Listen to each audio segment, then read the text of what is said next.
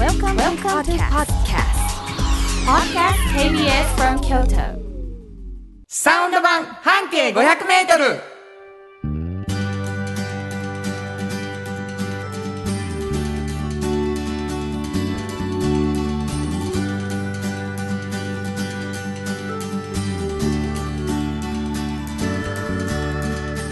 こんにちはフリーマガジン半径500メートル編集長の炎上真子です。サウンドロゴクリエイターの原田博之です。7月23日になりました、はい。えーもう本当に梅雨が明けて、うんうん。明けた思ったら雨が降って、うん。そして暑い夏ということなんですけどね、うんうん、先日ね、ものすごい美味しいもの食べたんです。そうそう。本当にね。ものすごい美味しかったですよね。あのミルリトン。でしょ？まだ言うてへんやんいつ、はい。誰と食べたかも言うてへあんやん。ごめんなさい。その話やろうなと思って。そうなんです、はい。炎上さんにご紹介いただきまして。そうそ皆さんご存知ですか？ミルリトン。うミルリトンっていうね。ちょっとしたもうなんか化学兵器みたいな名前じゃないですか？ミルリトンって。あの。美味しいタルトですねちっちゃいね。どういうことですか？あれどういうものなんですか？あれは。ミルリトンっていうねあのノルマンディー地方のね、うん。あのまあ伝統菓子なんですけど、うん。まあタルトですよね軽いのよ。軽い皆さんが想像するタルトのうん。半分以下の軽さなのよ。そうそうそう。小さくてねサクサクサクって食べれる。あのエッグタルトあるやん、うんあれ大きさはそれぐらい。あれに似たビジュアルやね、うん、ビジュアルは。ねでもエッグタルトのね半分以上ぐらい軽いんですよ。そうそうそうそうそう。うまいこと言いますね。何？あれはねああいうもんでパイ生地のね生地に。タルトが。そうそうそそれがね工人口のね近くに。あんま言うたらもうみんな行かはるかもしれないそうやね。美味しいお店がね一個あってね、はいはい。私すごいそこでミルリトン。56個しか一日やから。らしいね。でこれ 炎上さんがまあもう皆さん想像に安いと思いますけど、うんうん。ちょっとミルリトン買いますかっていうおっしゃってね。でああはいって言ってたまたま一緒にいたもんですからあの買っていただいたんですけどもはい。そりゃもうあの食べるまでのプレゼンたるやもうとんでもないわけですよ。そうなんです、うん、もう店がもうめったに売ってないと。このミルリトンがね。うん。こう買えるなんてととんでもないと。じゃあ少ないのも今焼くの2つが2つ買ってきたけどこれ最後の2つやったと。うん。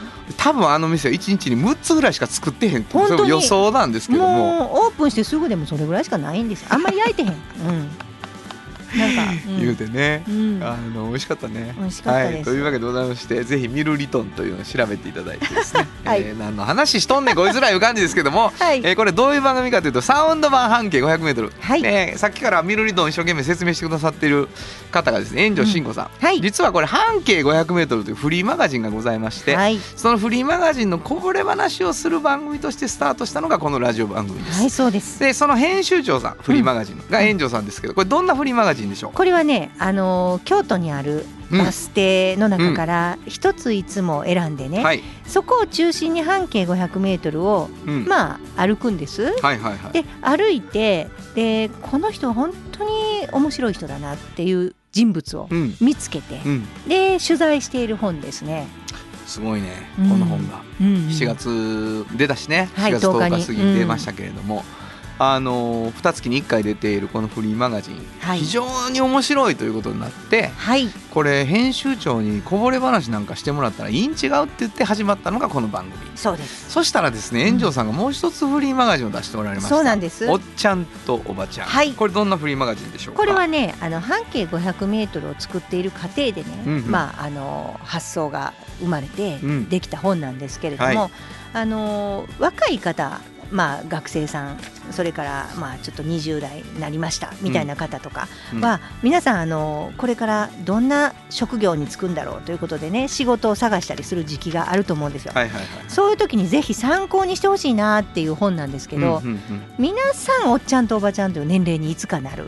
はい。でそうなった時に本当に人生を謳歌してねその仕事が本当に楽しくて毎日過ごしてる方っていうのがいっぱいいらっしゃるんですね。そうやでそういう方にその秘訣を聞いてる、なね、うん若い時はどんなやったんかとかも聞いてます。お便りいただうんきます、はい。いい年してあきちゃんさんありがとうございます。ございます。炎上さん、原田さん、こんにちは。こんに。ちは。いつも楽しく5時から楽しいおしゃべりと音楽を聞いています。うん。ついに、ついに、はい。おっちゃんとおばちゃんをゲットしました。休みと有給休暇を取ってハローワークに3カ所行きましたが見つけられず、うん。変なおっちゃんがいると白い目で見られながら、うん。大学のキャリアセンターを覗きに行くも見つけられずは諦めていましたがあうん。以前の放送でうん。炎上さんが話をしていたうん。テルサにあるのを発見、心の中でガッツポーズをしていただいて帰りました。ありがとうございます。えー本当にありがとうございます。嬉しいです、えーこんなに苦労しないとなかなか手に入らない。もうすごくいろんなところにあるのに人気があって、うん。みんな持ってってしまうということでございますのでですね。す。はい。番組で毎週、え1冊ずつプレゼントしております、はい。おっちゃんとおばちゃんと半径 500m です、えーはいメールをください、えープレゼント希望と書いていただいて、えーフリーマガジン希望と書いてください。名前と住所忘れずにどこに送ればいいですか？はい、えーメールアドレスは500アットマーク KBS ドット京都数字で500アットマーク KBS ドット京都こちらまでお願いします。さらにですね番組では、えーサンパックさんよりいただいたフットグルーマーを抽選でプレゼント中です、はい。これお風呂で足の裏をキュッキュッキュッって洗えるやつなんですけど、はい。フットグルーマー希望の方はですねちょっと条件があります。お便りに原田博之の音楽に対する感想やご意見またはおっちゃんとおばちゃんを呼んでの感想を送ってくださいということがついております、これおっちゃんとおばちゃんなかなか手に入らないという話が今ありましたが、うんうん。はい。ウェブでそうそう。おっちゃんとおばちゃん。検索するともう記事がバンバン出てきますので、はい。それで読んでいただいてお便りいただければと思います。もう一回メールアドレス言っときましょうか。お願いします。はい。メールアドレスは500アットマーク KBS ドット京都数字で500アットマーク KBS ドット京都こちらまでお願いします。ということで KBS 京都ラジオからお送りしていきます。サウンド版半径 500m 今日も張り切って参りましょうサウンド版半径500メートル。この番組は山陽火星トヨタカローラ京都東和ミラノ工務店サンパックかわいい釉薬局サンシードアンバン和衣庵日清電機の提供で心を込めてお送りします。産業化成は面白い。ケミカルな分野を超えて常識を覆しながら世界を変えてゆく。もっとお真面目に形にする産業化成。お風呂の新習慣フットグルーマーかかとツルツル足裏ふわふわポカポカだ歯磨きみたいに足磨き。3パックの京都で建築を続けるミラーの工務店。誇りと情熱のある仕事でお客様に寄り添い信頼に応えます。これからもこの街とともに真心こもった確かな技術で社会に貢献する。ミラーの工務店。新語編集長の。今日の半径500メートルこのコーナーでは京都市バスのバス停半径 500m のエリアをご紹介するフリーマガジン半径 500m 編集長炎上真子がページに載せきれなかったこぼれ話をご紹介します。はいあのー毎回ですねその熱量のあるという半径 500m というフリーマガジンバックナンバーの中からですね、えー特集記事を一つピックアップしていただいてこぼれ話をしていただくというコーナーなんですけれども、はい。つまりどこかのバス停の特集だったわけです。うん。なのでどこのバス停の特集だったかについては最初に言わずにですね、うんうん。聞いている皆さんにバス停を予測してもらうっていうちょっとまあクイズというかね、うん。あのおまけ付きなんですよこのコーナー。はい。でただなんか急にそんなん言われても分からへんやろうから、編集長の方からバス停に関するヒントをいただいています、うん。今日のバス停のヒントです。はい。えーっとですね、はい。ここのバス停は、うん。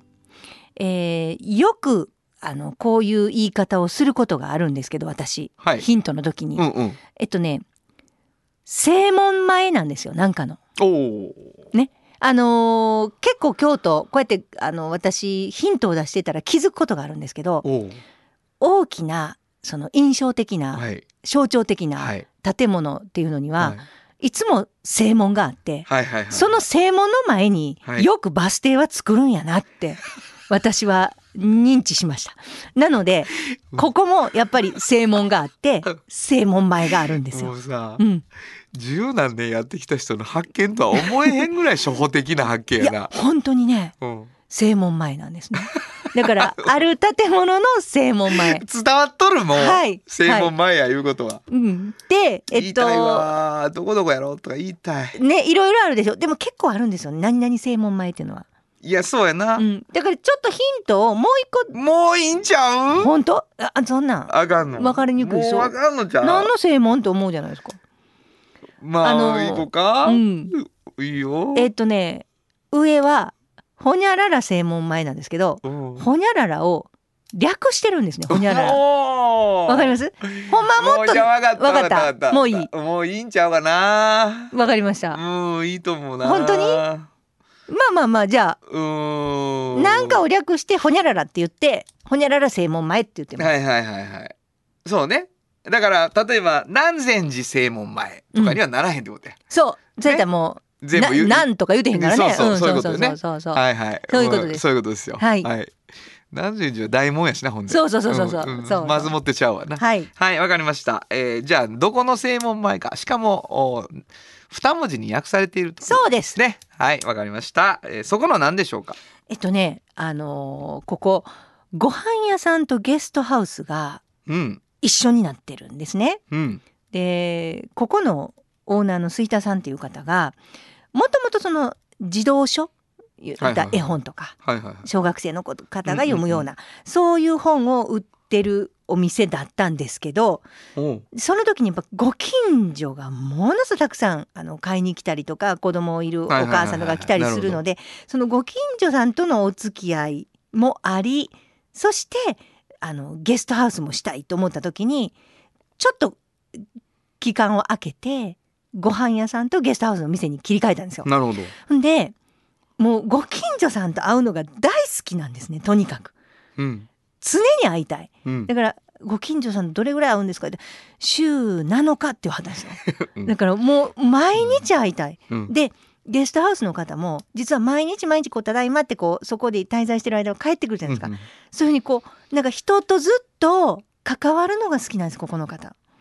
なるほど。だから両方遠いところの人も自分の家みたいな感じで関わってほしいし、なるご近所さんもなるほど。そのまま関わってほしいし、などっちもが自分ができるようにっていうので1階を、まあ、ご近所の方が来やすいような、まあ、ご飯屋さんにしてで2階3階をゲストハウスにしたっうーん。ていうところなんですよ。なんてお店？あのねキリン屋さんって言うんですけど、キリン屋さ。うんん、わ知ってる人はもうそれで、あ、そっかやって思わはるかもしれんな。そうですね、うんあのまあ知ってる方は知ってるかもしれないであのやっぱり近所の方が来やすいようにまあおばんざいが多いんですよね。うん。そうやろな。もう本当にもう1ミリぐらいのこう細さに切ってピーマンとかこんにゃくとか切って、うんもうきんぴらにしたりと。かでしょ？タイプ。でほんまにタイプうん。と思うようなものがもう当てでいっぱいいいな。おオクラとかをこうおかかであえて美味しくしたりとかうんもいういね。全体的にその、うんちょっと食べたくなるもんばっかりがわかる。わかるよいつも昼も夜もわかる。朝もやってるんです朝もやってんの？朝ごはんやってるこれ案外知らないですよキリン屋さんの朝ごはん知らんよ。めちゃくちゃ良心的で美味しいだからゲストハウスの方もきっとそれ食べたいやろうからもううすごい美味しん。うん、そういうすごいいいじゃないですか。いもうだからこう水菜とお揚げを炊いた炊いたんなかうんもうご飯おつゆが出て、はいはい冷ややっこがあってとかもうそういう感じ朝ごはん。朝ごはんもうなあの朝ごはんを、うんばゲストハウス泊まって食べれるのも嬉しいけど近所の人が今日はちょっと食べたいなっていう時に食べれるのが、いいですね。もうすごくいいと思うんですよね。なるほどな。でなんでその両方そんなにやりたいんですかって言ったら、うんうんもうやっぱ飽きひんっていう話を一番そういう人とこうお話ししたりするとなるほど。全然飽きひんと、なるほどね。うん、なんかあのー関係性ができていくことがうんうん。ものすごく心地いいって。でねすでまずこう言うでしょ？私こう言うでしょ、はいでもそこにいらっしゃるそのまあ今娘さんやってはるんですけどさやさんとか、そんな饒舌じゃないんですよどういうこと？だからクールなんですよあーだからえあのすごい親切にいろいろあれなんですけどおしゃべりじゃないんですよ。わかるわかる。わかります？わかるっていうのは、うん。あのーそういうまあ一枚めくった時の情熱ってあるよね。そうそうなんかそのあそんな温かい気持ちでやってはったんですか？みたいな、そう、うん、まあ逆に言ったらちょっと不愛想やんみたいに思ってることあるやん。そんなに喋ってきてくれないし。来てるわけでもないし関わり関わりとか言う人なん？この人みたいな人いるもんね。で一枚めくったら実はそれが大事よねみたいに言わはるだろ？そう。だから、えやっぱりこれがしたいと思ってやってらっしゃるからもうわざわざねそういう細かいさ手作業のようなおばんざいを作って朝昼晩食べれるようにしてくださってるし、はいはい近所の方ウェルカムなんですよ。でも喋らないのですよ。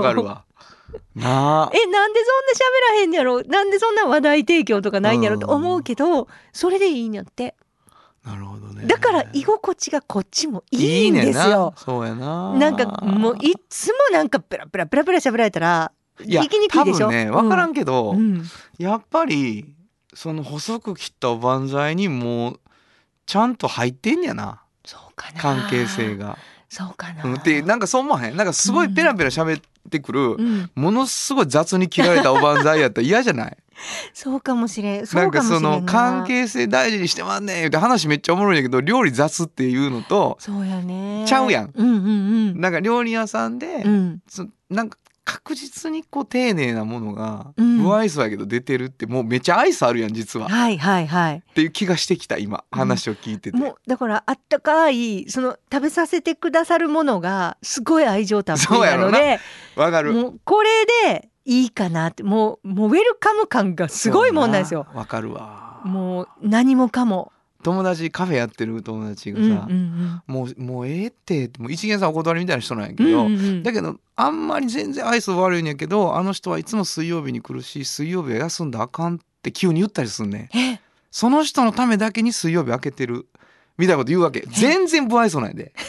だけどなんかあそういうこと思ってんのか何曜日は必ず来る人がいるし休みたくないってポロって言わはったりするから、うんうん。それ一枚めくらなんで出てけへんねん その顔は。まあ言うたら。あるようん、ね。なるほどね。ほだからこう口でペラペラ喋ったりが何にも、あの愛情じゃない全てってい。うことやな、うんうん。いやそうな気しました。わ。かりましいいわた。バス停聞こうかな。はい。言います。はい。兄弟正門前。間違いなくそうや思ったけどな。本当に？まあね。結構正門前多いんですよそうなんはい。逆にやっぱり調べてはる人だけの意見ですね。はい。わかりました、えー、兄弟専門前からキリン屋さんどこにどう行ったらいいの？兄弟正門前からちょっと北に上がります。北に上がる。はい、北に上がって、えっと、マリコーチ通りっていうのがあるんですけど、そこをちょっと入ったところにあるんですね。どっちに入る北に上がる。北に。はい。北に上がってマリコージ通りあ北に上がる、はい。あなるほど。北に上がった、えー、東側に。東側に、はい。なるほどわかりました。新庫編集長の今日の半径 500m 今日は京都市バス兄弟正門前停留所の半径 500m からでした。FM94.9 メガヘルツ。AM 千百四十三キロヘルツで KBS 京都ラジオからお送りしています。は今日の一曲。い。ここで今日の一曲なんですけどね、えー、キリン屋さんになる前があの児童書ということで、はい。なんか童話みたいな感じかなと思ったりしましてですね、うんうん。えーこの曲にしてみました、えー、テイラー・スウィフト「Today was a fairy tale」本当はここで JASRAC 登録の名曲が流れてるんだよまああのーちょっとカントリーベースな感じがあってはい。テイラー・スウィフト好きだなと思う曲ありますね、うん。えーお送りした素のは敵。Today was a fairy tale でした。じっと支えて未来を開き京都で100年超えました。大きな電気を使える電気に変えてお役立ち。お役立ち。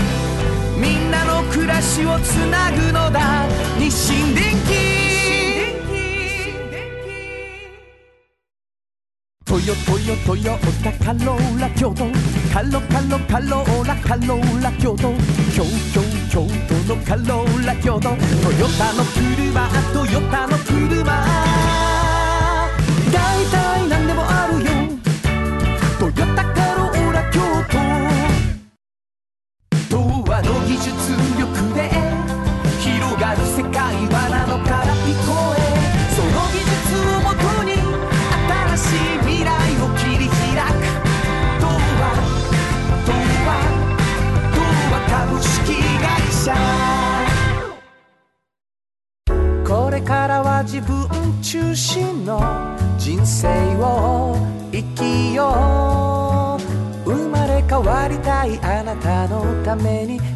が輝くファッションブランド。かわいい。カフェ小さな花。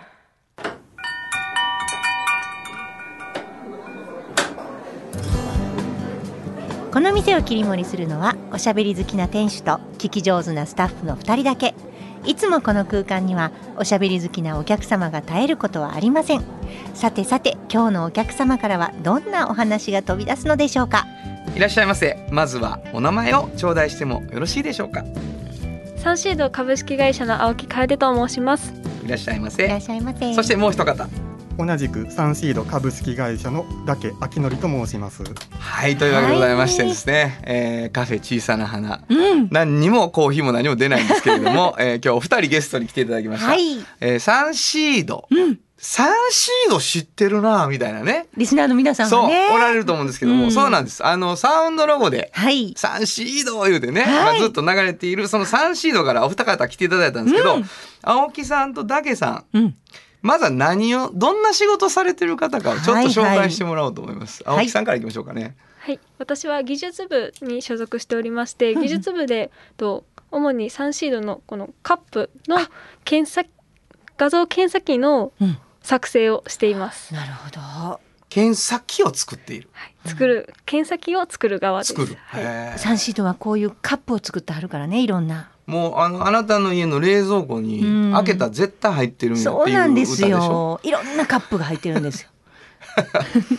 あの炎上さんじゃないんです。作ってるのあそうそうなんですね。今日それ作ってる人来ていただいてるんですよ。あはいはい。はい。もう一方ダケさんは何をされてる方、はい、私はあの製造部の品質管理課というところにいまして、はい。あの技術が作ってくださった検査機の、えーうん。現場での微調整ですとか、うん。あと生産ラインで NG の製品出てきた時に、えー製造家の、あの機械直接操作するオペレーターの方に、うん。えー直してと言ったりですとか、うん。あのえーまあ、金型で樹脂つく、を流して作ってるんですけど、うんうん。まあ、その時の一番最初に出てきた製品これが規格の通りに出てきてるかなというのをチェックしたりですとあかー。そういうことをやっています。なるほど。やっぱりこうちょっとあここ長すぎるやんとかそあそうですね。ちょっと曲がってるなとか。うん。その検査をする機械は青木さんとこが作ってる機械なんですか、そうですね。なるほどもう半分ぐらいは。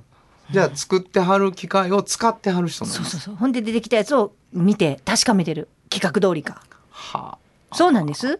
あえち知らんよね。今聞いたよね。そう、ね。私は今のですごくよくわかりました。よくわかったね。はい、わかりました、うんこの二人が来てくださったのはなぜかというとですね、うんはい。実はうん。サンシードうん。のサウンドロゴを作るときにね、うん。おられた二人とも。そうや。それを今から言うんや。そうです。会社の方針でさ、ん。いろんなパターンがあるんですよ。あのサウンドロゴ作るときに。会社によっては、あの二人この二人に聞いてみたいな時もあるの。だけどサンシードは結構各部署来たのかなあれ。もう全部所大集合？そうですね。各部署一人二人ずつぐらいは来てます。営業からもね来られたしいろんなとこそれあかられどういう呼び出しだったわけですか？いやなんかスケジューラーになんか予定入ってるなってサウンドロゴ作るっていうので入ってるなそうですね。何の集まりだよなって言ってでそれそれそれ自分の部署の中で自分が選ばれてるわけやんそれは。そうあれは誰が立候補じゃなかったんやじゃあ？違います。え気づいたら入ってました。気づいたら入ってたんや。ねはあほんな気のいいおっさん来てなんやいっぱい喋られてね、うん。大変な感じやったわ。一回ここでちょっと聞いてみたいです私。あそう。うん。一度。聞かす。聞かす。一度。どうしても聞きたい。どうしても聞きたい。わかりました。じゃあはい聞いてみましょう、えーサンシードのサウンドロゴです。聞いてください。あなたの家の冷蔵庫そこにもきっとサンシード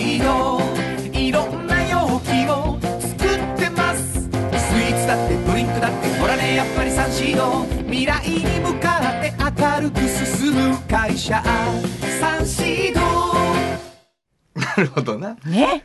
でございます、うん。これ何にもないところから、まあ、これが出来上がっていくじゃない、でまあその流れの中で、うんうん。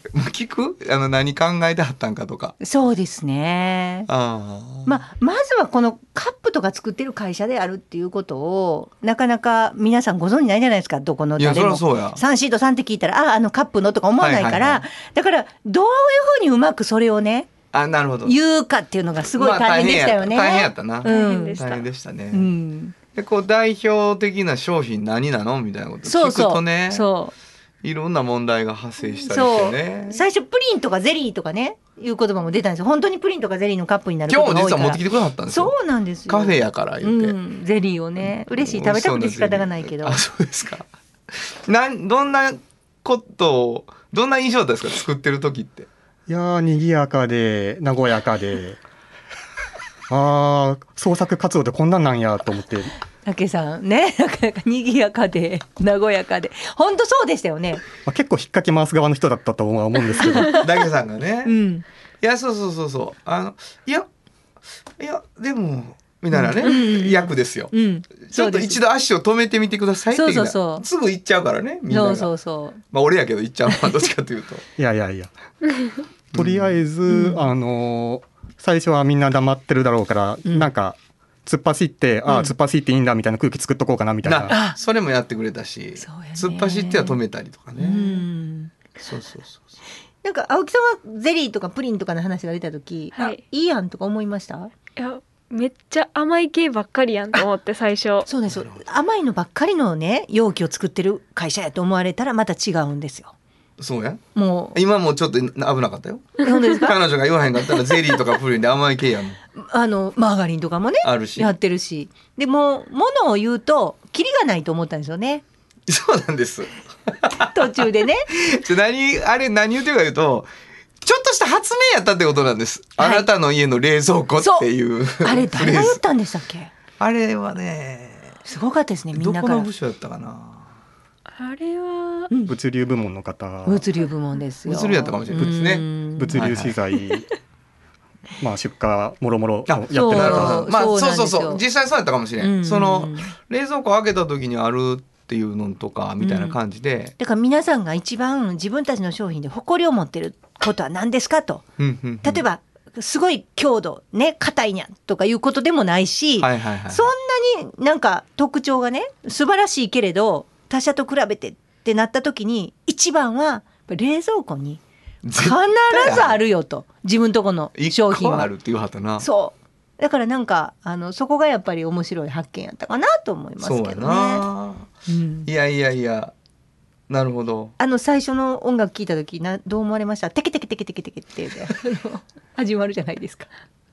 どうでした？いやー好きですよ。よかった。よかっよかったな。たダッケさんとかすごくこうクールやから。せやねんね。あのーまあ分かりやすいかって言ったら分かりにくいよね、うん。あのどっちで思ってんやろ。なんかがあれあれ？って思ってんのちゃうかなっていう雰囲気が出る時があるからね。そうあーあの出してみた時にですか？いやもう常にですよ。常に。なんかうん。なんかい一物あんのかなって思わせる。でさっきもねそう、うん。あのうん。言いたいことあるって言ったら、いやーなくはないです。みたいなこと言なんやうろドキドキする。聞くわ、はい。何を思ってた？いやもう本当に陽気な曲に仕上げていただいてありがとうございますこれが言いたかった。陽気。本当陽気ですよね。そうか、うん。それ何もっとなんかもうダークな曲ができると思ってたの？なんか。うーん。いやもうそこは何も考えてなかったなかったけど、はい。なこんなに陽気かよって思ったってことね。陽気メーカーだけに。いやすごい。こんなん言うと思わへんかっただけさんが。まさかのまさかのクリクリに食った陽気メーカーだけに陽気な曲でしたけどもね。知らんかった。これはもうだいぶあるよ。あの残る。残っちゃいます？残っちゃいます、うん、カットはまずないしああの陽気メーカーの陽気な曲やろってみんなが言うようにすごい。なります。すごいねだけさん、はい、これなかなかよかっためてはったんや。もう、まあ、今日これで終わってもいいぐらいの大収穫でございますけどね。本当は締めの挨拶にしようかなと思だなるったんですけど。ほどなるほど締めの挨拶な。もう もうここで言っちゃいますそうね。いやよかったよかっ青木さんこんな方ですかだけさんっていつも。そんな方だとは思ってなかったんで。青木さんもびっくりしてる、たまあもう会社でももうこれは話題になると思うよ。も 陽気メーカーだけに。う感じていただけると思いますけどね聞いてる方にも。ねだけさんのビジュアルも見ていただきたいけどね。本当に、まあ、マスク越しでは陽気さはないんです実はね。ふって言ってますけどいやいやだけどねはい。あのーちょっと面白かったです。あの、うん作る工程は。非常にあのーなんていうのかな。それこそ和気あいあいっていう言葉の通り、うんうん。実はね各部署があのそれは困るんですよっていうことをすごく正直に言わはったんですよ、はいい。ろいろ。はいね。だからあのどんどん良くなっていったんですよね。うんうんそれその難題をこう乗り越えていくってそれこそさっきの中、うん今出てる中やったら、うんプリンとかゼリーやと甘いだけみたいになるんですよね。そうそうそうそううち違うんですよ、うんってこう言われた時にほなどうしようっていうね、ことがいっぱいあって。そうそうそうで結果的にすごいいいのができたんですねそう思いました。あの、まあ、自画自賛ですけど、そこはうんね。うんあの、なんかこの先さ、どんな風に使っていこうみたいな、とか、使ったらいいのにな、会社にこう思ってるんですよとかありますか？やっぱりサイトのトップページとかですかね。あ、トップページ、サイトのトップページ。な。あ。あいいですよね。ぜひ。それが流れると、うん。陽気だけに陽気な曲ですって最初にね、書いといたらいいんやわ。まあ。本当ですね。青木さんはなんか使ったらいいのにとかありますか？これに。あの朝のチャイム？あ。朝始業時間がにチャイム鳴るんですけど、うん。チャイムって普通じゃないですか、はい一回これ流したらみんな元気になるんじゃないかなって、テケテケテケテケテケ。てけてけてけてけ。いいですね。会社で流すんはものすごいどうですか？せっかく作ったんだからね。そうそうですね。せっかく作ったんだからにゃー言ってますけどね、だけさん。が。めちゃくちゃおもろい。面白い。わかりました。あのー結構やっぱり、うん。来てもらうとわかるよね。はいなんかさっき青木さんとも喋ってたんやけど、はい。そのこれから使い方すごい考えていったらいいなと思ってるんですっておっしゃってた、はいはい。で作らせてもらうとそのまずラジオで流れるっていうのがあるから、うん。なんか一安心じゃないですか、はい。毎週流れる。でも実はそれって何に使ってもいいや今みたいうんうん。にチャイムに使ってもらってもいいし、ホームページのトップでもいいし。だからそれはなんかあのこうやって来てもらうとあちょっとずつその時が来てるとかね。本当に。次来てもらった時はもうほんまにチャイムにしたらえらいことになりましたわとかいううん話をね、そうそうそう。あの聞かせてもらって。チャイムにした後の話を聞きたい。聞きたいな、うん。まあまあそんなこともありましてですね、はい。えーちょっとやっぱり現場の声というか、うん。あの作らせてもらった時の空気も含めて、はい。えー非常に来ていただいて僕らは楽しかったです。はい。何か言っときたいことあります？はい。最後にあのだけさんのあれを。あれをね。はいこれどんな感じの曲ができたっていう印象ですか？いや陽気な曲ですね。はい本お当陽気メーカーにこんな陽気な曲作っていただいてありがとうございました。はい、ありがとうございました。カフェ小さな肌、えー、またのご来店をお待ちしております。もう一度お名前ください。はいサンシードの青木楓ですありがとうございました。そして、はい同じくサンシードのだけ秋のりです。お二人来ていただきました。どうもありがとうございました。サウンド版半径500メートル。京都で建築を続けるミラーの工務店。誇りと情熱のある仕事でお客様に寄り添い信頼に応えます。これからもこの街とともに真心こもった確かな技術で社会に貢献する。ミラーの工務店。心も肌もすっぴんきれい愉快な姉妹が京都から発信する簡単なのに満足できるスキンケアシリーズ。自由に楽しく生きられる喜びと出会ってほしい。シンプルアカンスキンケア。アンパンあなたの家の冷蔵庫そこにもきっとサンシード。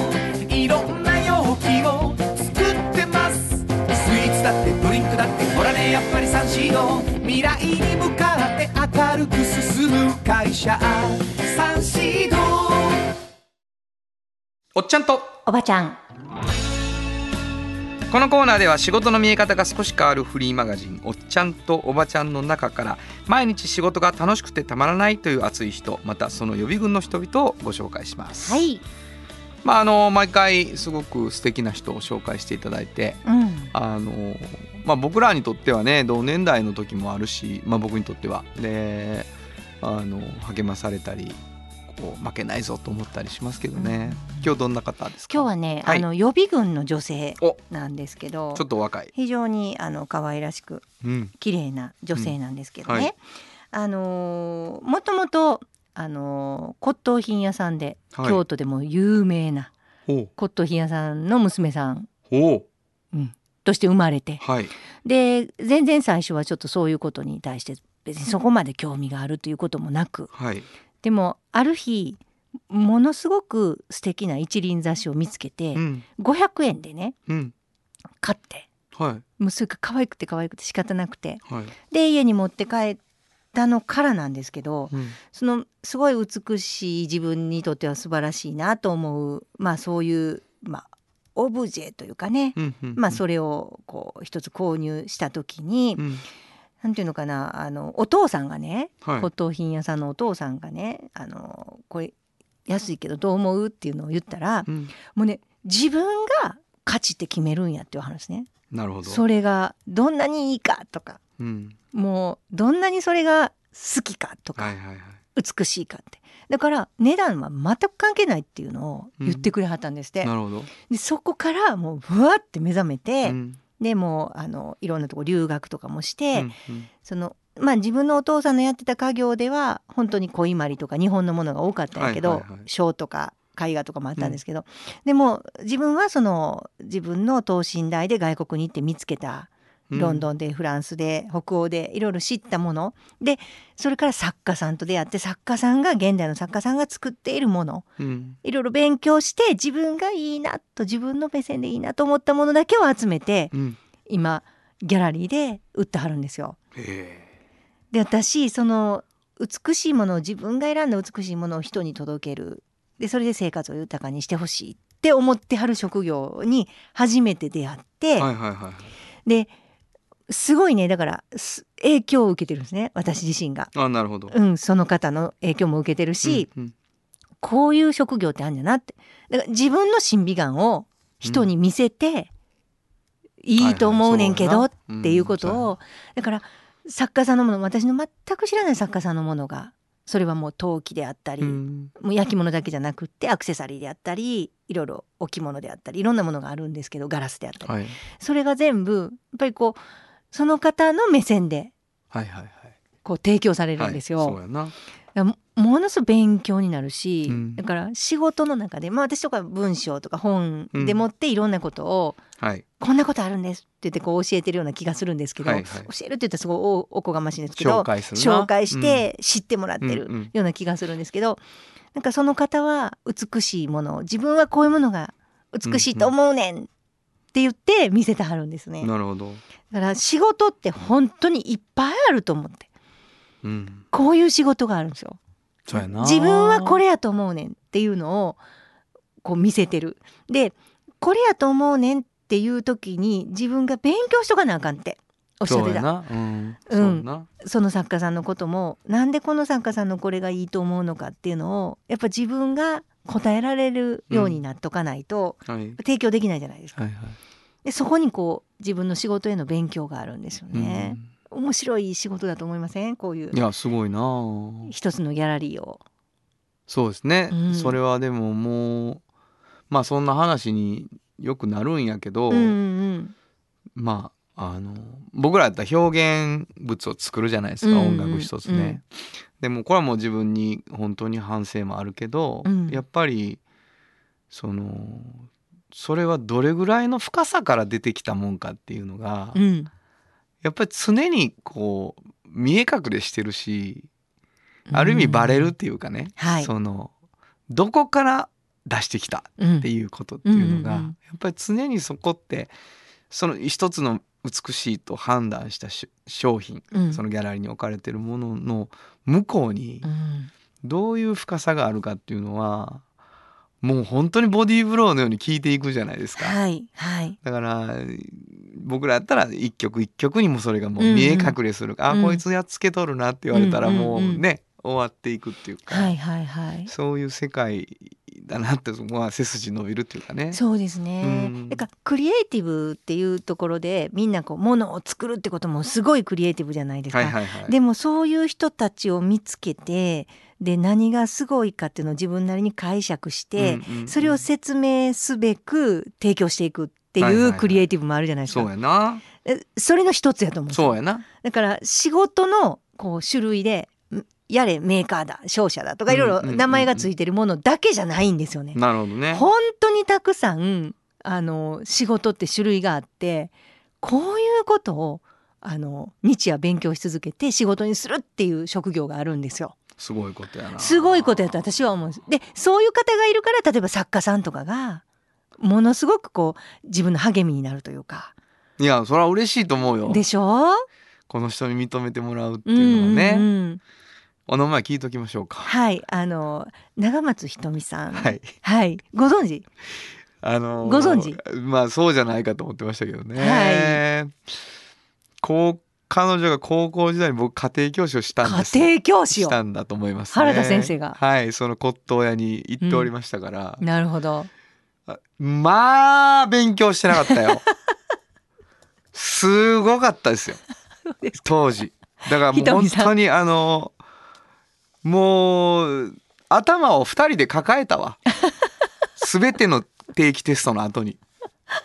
バドミントンしかできひん子やったけどな。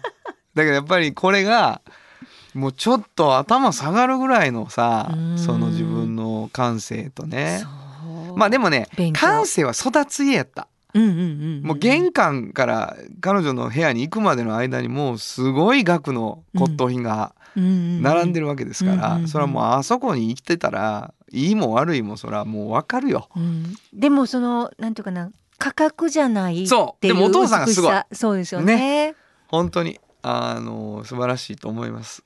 えいや本ー、当に本当ね、うん。あの途中からあこれ瞳やなってなってましたけどもね、えーまあこうやってまた再会するということがあるんですね。はい。本日のおっちゃんとおばちゃんご紹介したのは？はい、えー、ギャラリーコー京都の長松ひとみさんでした。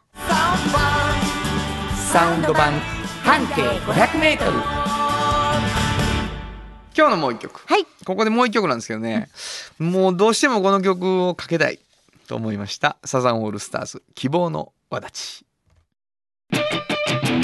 本当はどこで？Just like 登録の名曲が流れてるんだよ。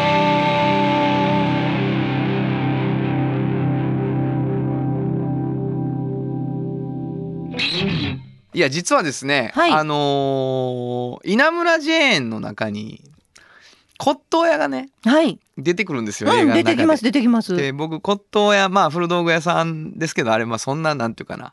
あのもう雑多な骨董屋だったけど、で骨董品の中にいつもいつも小銭をねうんあの入れて水がこぼれるっていうシーンがあるんですけどあ骨董屋さんの話なんやと思ってて、うん。骨董屋出身の人の話なんやと思っててどうしても稲村ジェーンの中から曲を選びたいという気持ちがあったんですね。ね。はい、はい。えーということでお送りしたのはサザンオールスターズで希望の輪立ちでした。あなたに寄り添い毎日をそっと支える。夕薬局っていう薬局。明日をつなぐ夕薬局。お風呂の新習慣。フットグルーマー足指ピカピカ。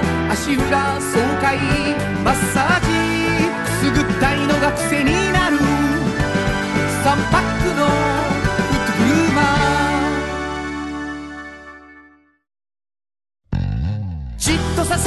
未来を開き京都で100年超えました。大きな電気を使える電気に変えてお役立ち。お役立ちみんなの暮らしをつなぐのだ。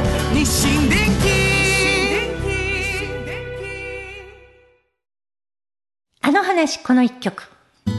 このコーナーは私たちそれぞれがこれまでの人生で印象に残っているちょっといい話をご紹介するとともにその話にぴったりの一曲をお届けするコーナーです。え本日は炎上進行が担当します。えっと去年一昨年かなんかの、えーお正月にねあの本当にお正月明けて第1回目ぐらいの時にあのゲストで来てくださったサンプラザ中野くんですねあの最近ちょこちょこあのお会いすることがあってあの本当に世間話をしながらいろんな話をするんですけどあのまあ本当にあのいい声皆さんご存知だと思うんですけどなんか作詞はよくねされてるんですけどなかなか作詞作曲も両方やってる曲って実はあんまりないんだよねっていう話をされててこれは作詞も作曲してるねんって言われた曲がねあって私聞いてみたんですけどすっごい良かったんですよね。なんかこうまああの中野くんらしいあのなんていうのかな誠実であのすごいパワフルで元気をもらうぞみたいなあの声がすごい印象的でで歌詞となんかその声がすごいものすごく合っててでメロディーもねすごい覚えやすくて元気が出る。でなんか当時、えっと、それはあのどっかのスポーツ用品のあの野球用品か。何かの、えー、CM ソングに使われてたらしいんですけど最近また多分 YouTube とかでもなんか歌ったりしてるんじゃないかな。すごい良かった。なのであのまあこれを機にまたねあのラジオ遊びに行くよとか言ってくださってたのでまた来られることもあるかもしれません。あのあんまり作詞作曲したことない人がすっごい熱を入れて作詞作曲した曲って結構いいもんだなっていうのも感じました。今日はそれをちょっとお届けしたいと思います、えー、サンプラザ中野くんでいつか逆転。本当はここで Just Like 登録の名曲が流れてるんだよ。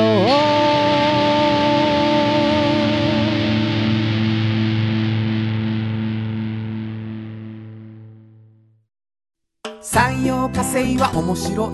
ケミカルな分野を超えて常識を覆しながら世界を変えてゆく。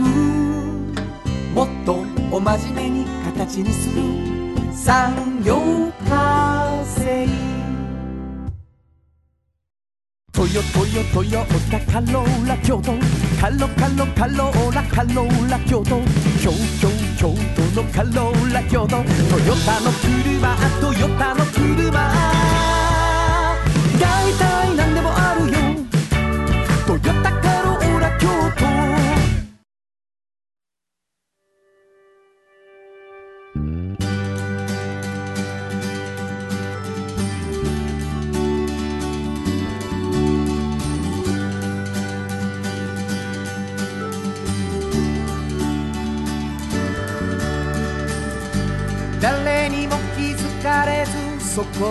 ある。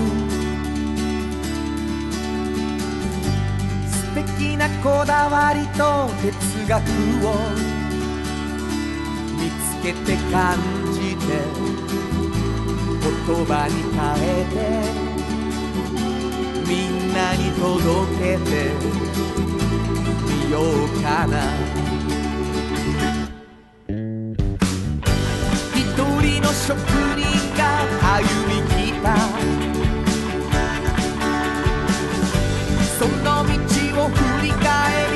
遡るきっとそれは誰かが未来を描く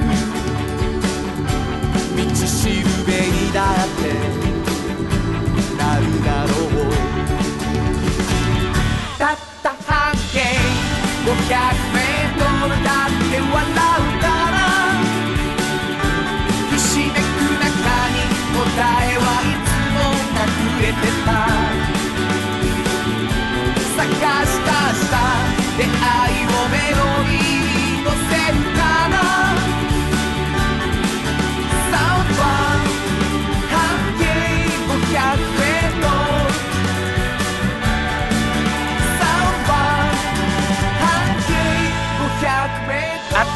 エンディングでございます。はい。まああのーサンプラザ中野くん、うん。来ていただきたいですよね。はまあ本当にあの素敵な方で本当に。また来ていただけるんじゃないかと思いますね。はい。あのー7月なんですけれどもお今日間もなくモダンタイムスで、うんうん京都町内会バンドであ。私ライブがはい。ございます、えー7時からなんですけれども、うん。まあ、ちょっとソールドアウトギリギリですが配信をあするんですか？します。なのであのー京都町内会バンドモダンタイムスでか、うん。あの検索していただくと、えー、2週間かなはい。聞けると思います、2500円かなんかで。もしよかったらあのライブには行けないけどっていう方あの映像で見てください。はい。25年やってきたバンドの音を聞いていただけると思います。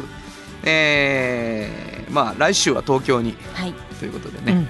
頑張ります、えー番組ではですねあのプレゼントをうん。してるんです、えー、園長さんが出しておられる半径 500m、はい。そしておっちゃんとおばちゃんをですね、うんうん。それぞれ1冊ずつ毎週2名の方にプレゼントしてます、はい。これメールどこに送ればいいですか？はい、えー、メールアドレスは500アットマーク kbs ドット京都。数字で500アットマーク kbs ドット京都。こちらまでお願いします。さらに原田博之の音楽に対する感想やご意見またはおっちゃんとおばちゃんを読んでの感想を送ってくれた方にサンパックさんよりいただいたフットグルーマーを抽選でプレゼントしています、はい。こちらもぜひプレゼント希望の方、えー住所とお名前忘れずに書いていただいてメールでください。はい、ということで午後5時からお送りしてきましたサウンド版半径 500m お相手はフリーマガジン半径500メートル編集長の炎上真子と。サウンドロゴクリエイターの原田博之でした。それではまた来週サウンド版半径500メートルこの番組は山陽火星トヨタカローラ京都東和ミラノ工務店サンパックかわいい釉薬局サンシードアンバン和衣あん日清電機の提供で心を込めてお送りしました。